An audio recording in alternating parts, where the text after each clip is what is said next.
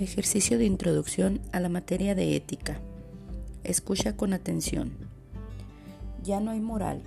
Los jóvenes de hoy ya no tienen moral. Se están perdiendo los valores.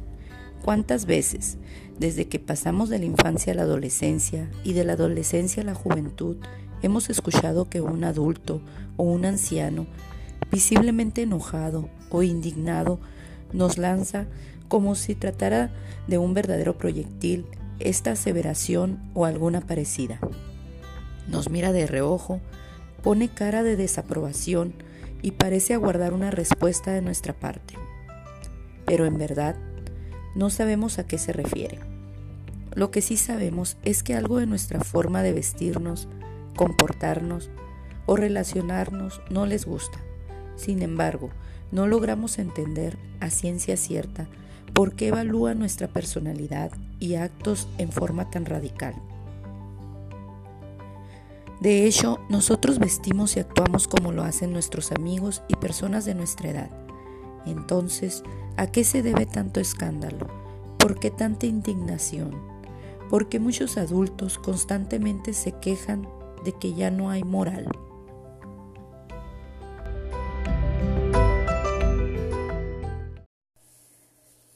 Gestal, características y principios. Gestal significa forma, y la teoría de la Gestal formuló la idea de que los fenómenos sensoriales son percibidos en forma organizada o estructurada por el sujeto, y no como partes inconexas. La percepción es del todo. Los gestalistas se ocuparon de tareas de aprendizaje de una complejidad mayor a los conductistas, fijados en el ensayo-error y el uso de los reforzadores. Así, Wertheimer en Pensamiento Productivo, tal como advierte Pozo en 1997. Presenta dos ejemplos de cómo se produce la comprensión súbita de la estructura de los problemas científicos. Analiza el descubrimiento de la teoría de la relatividad por Einstein y la comprensión de la inercia por parte de Galileo. En este último caso, muestra que Galileo descubrió la ley de la inercia cuando se dio cuenta de que el reposo y el movimiento rectilíneo constante eran dos situaciones estructuralmente equivalentes.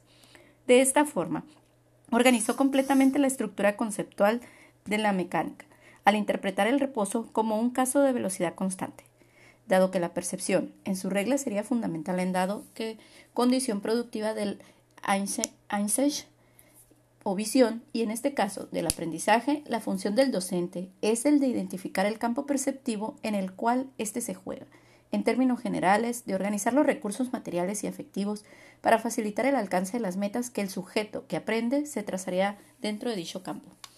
Para ello, Wertheim distingue tres tipos de procesos que deben de ser considerados a nivel pedagógico, a saber, procesos tipos A, que aseguran el pensamiento productivo, que conduce a la relación medios fines en el contexto de la totalidad, y que dan lugar a soluciones decisivas para problemas estructurales.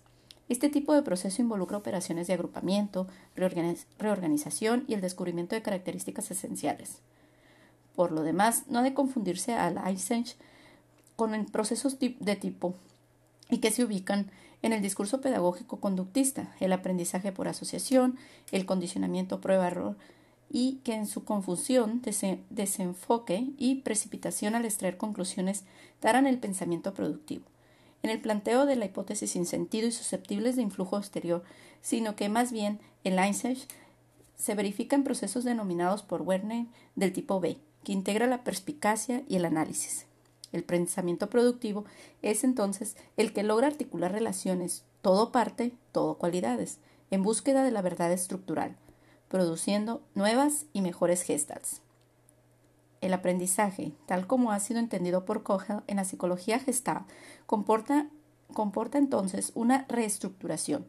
Todos los efectos ejercidos por el aprendizaje sobre la subsiguiente experiencia constituyen posefectos de la organización previa si el aprendizaje equivale a la asociación y si es que estamos en lo correcto, la asociación es un posefecto de la misma organización.